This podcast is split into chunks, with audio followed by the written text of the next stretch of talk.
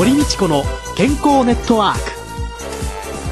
この番組はラジオ日経の経済番組でおなじみのエコノミストやアナリストをはじめスポーツ選手医療関係者などをお招きして日々のお仕事や健康のための工夫について伺う健康生活応援番組です。新しい時代の健康と美しさを創造する「コサナの提供」でお送りいたします。未来を開くテクノロジー。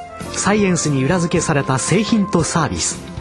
コサナは独自のビジョンによって新しい時代の健康と美しさを創造し皆様のより豊かな生活に寄与したいと願っています。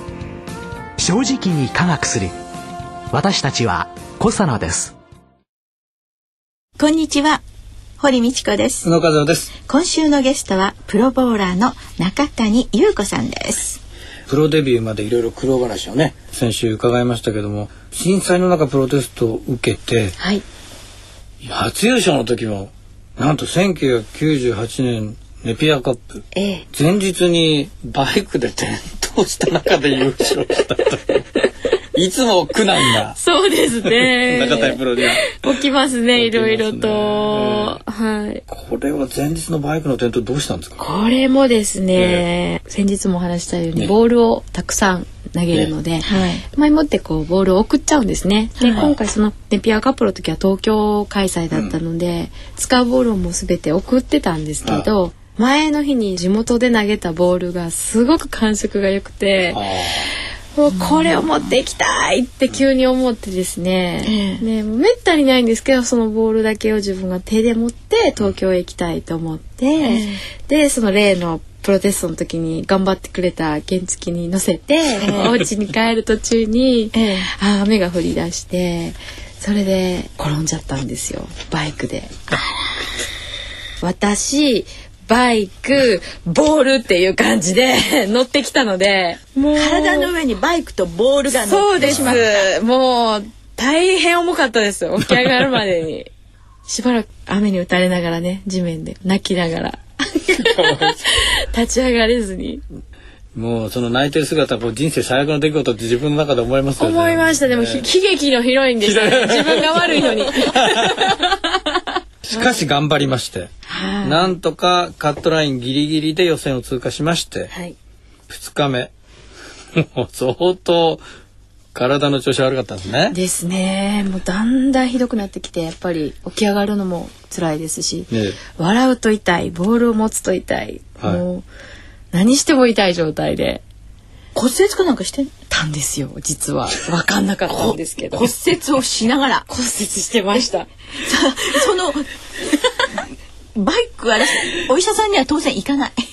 もうね、行ったらやめなさいって言われると思って行かなかったんですよ。でもとりあえず試合終わってから行ってみようと思って、うんうん。でまあでもあこれちょっと肋骨やっちゃったかなみたいな。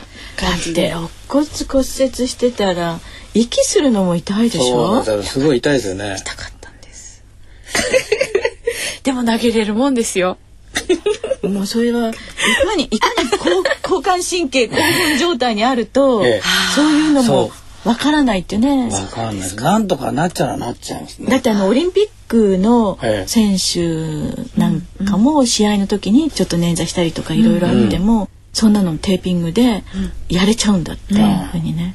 普通だったら歩けないような状況の中でも。そうなんです。ね。会場に行くまではもう肋骨押さえて痛い痛い痛い痛い痛い痛いって歩いてたのに会場に一歩入るとあれ？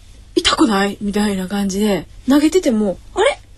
痛くない？みたいな感じで痛みがなくなっちゃうんですよ。アドレナリン交感神経興奮しまくり状態という。で終わると「うん、えててててて」やっぱそうなんだ。すごい仮病を使ってると思われてたかもしれない。ですあ なるほど。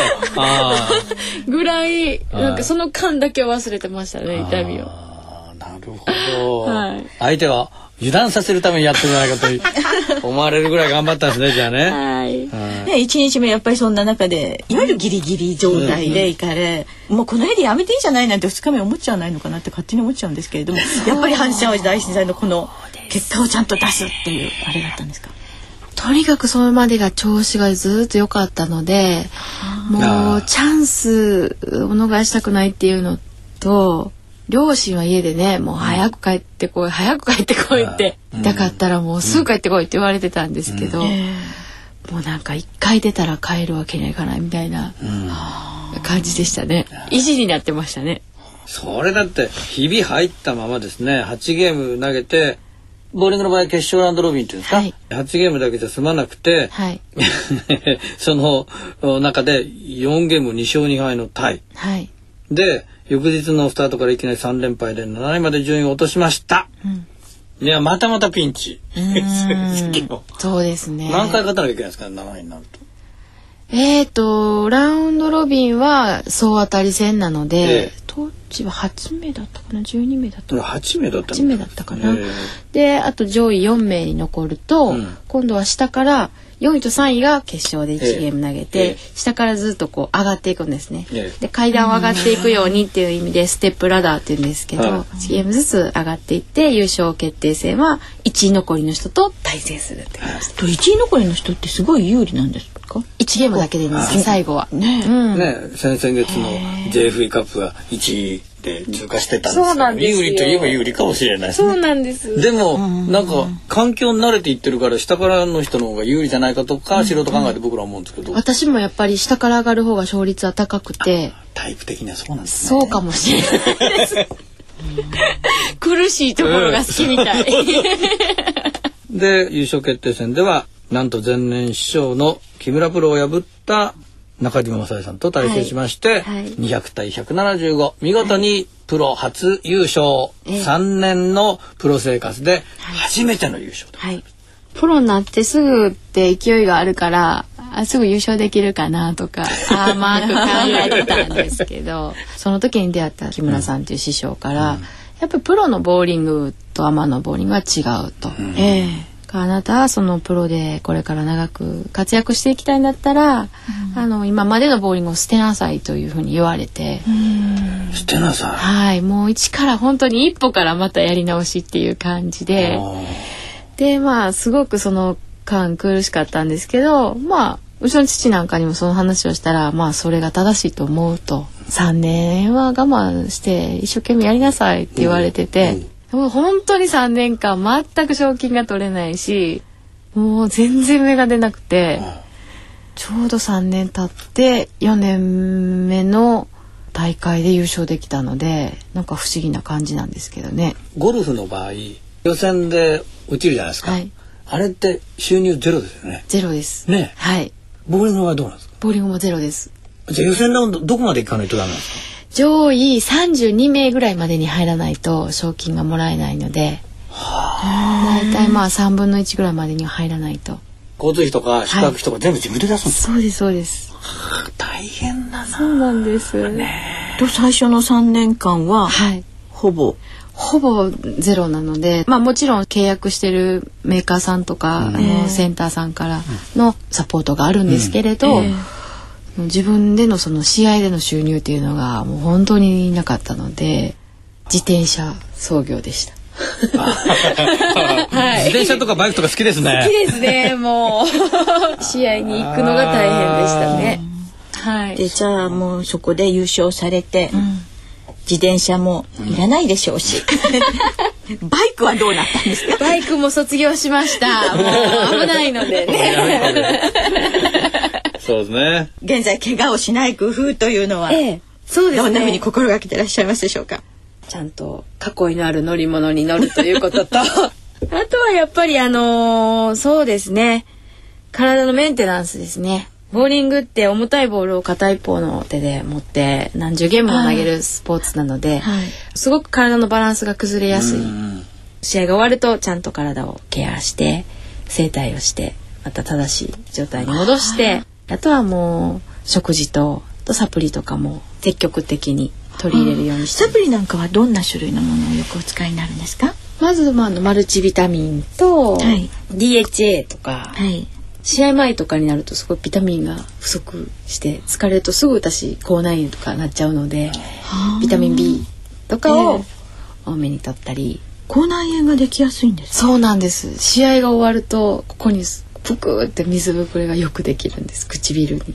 ボーリングってずっと一人でそのレーンと向き合って考えるので、ね、頭の中が突然動かなくなったりあれ私今どこに立ってたっけっていうような真っ白になる時間があったりするんですよ。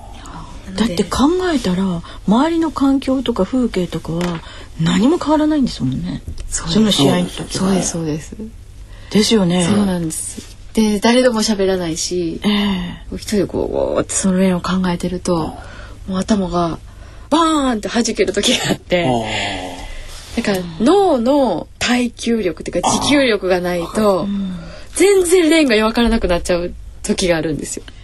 1ゲーム投げるのに、はい、だいたいどのくらいかかるんですかプラン？一人で1ゲーム投げたら10分かかるのでだいたいそうですね。1人ワンボックスに5人とか入るのでゲーム数で2人で割るとまあ30分ぐらいは1ゲームにかかりますね。相手のスコアって結構気にしながらやってるんですか？予選なんかはもう自分の積み重ねなんで気にしないんですけど、ラウンドロビンという1対1の体制になると駆け引きが出てくるので、私はすごくそれを気にしながら投げるタイプですね。うんはい、他のプロたちもそうですよね、きっとね。そうですね。だって決勝は120対121で勝てますもんね。そうですそうです。そうです。そういうことです。ね、そういうことですね。うんうん、相手に勝てばいい。相手に勝てばいい。相手に勝てばいい。でも上になればいいんですよ。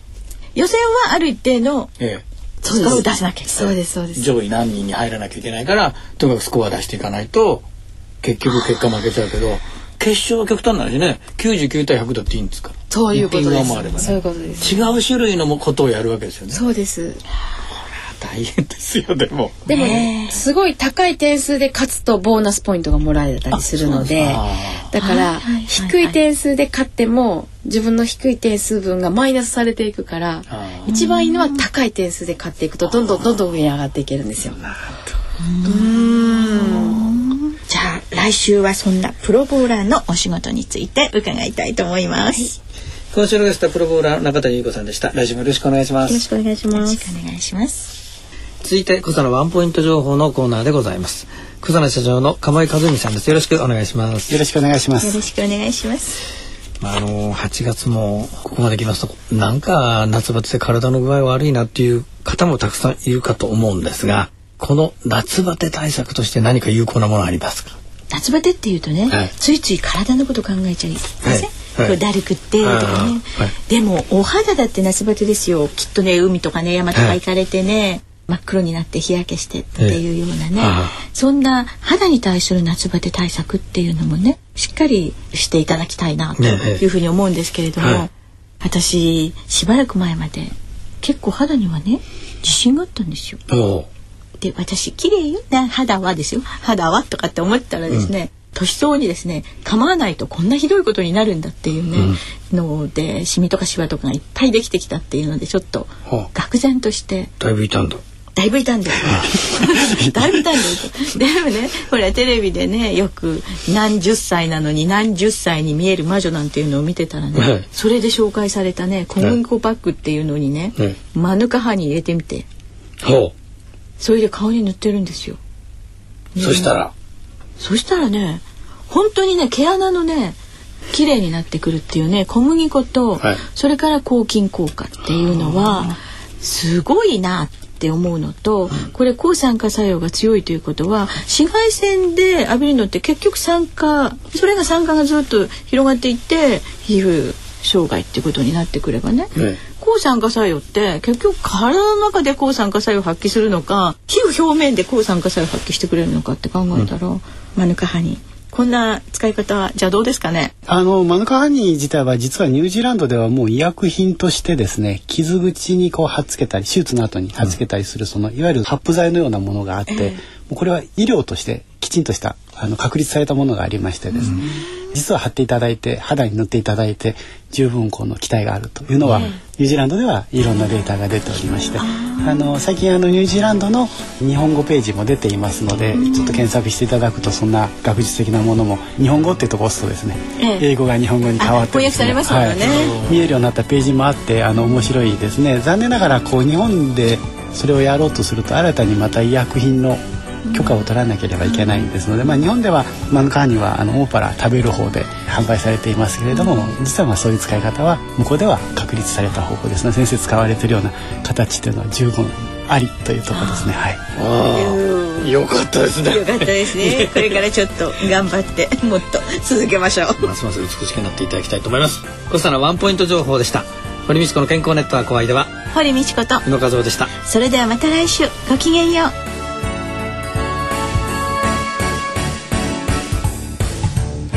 堀道子の健康ネットワーク。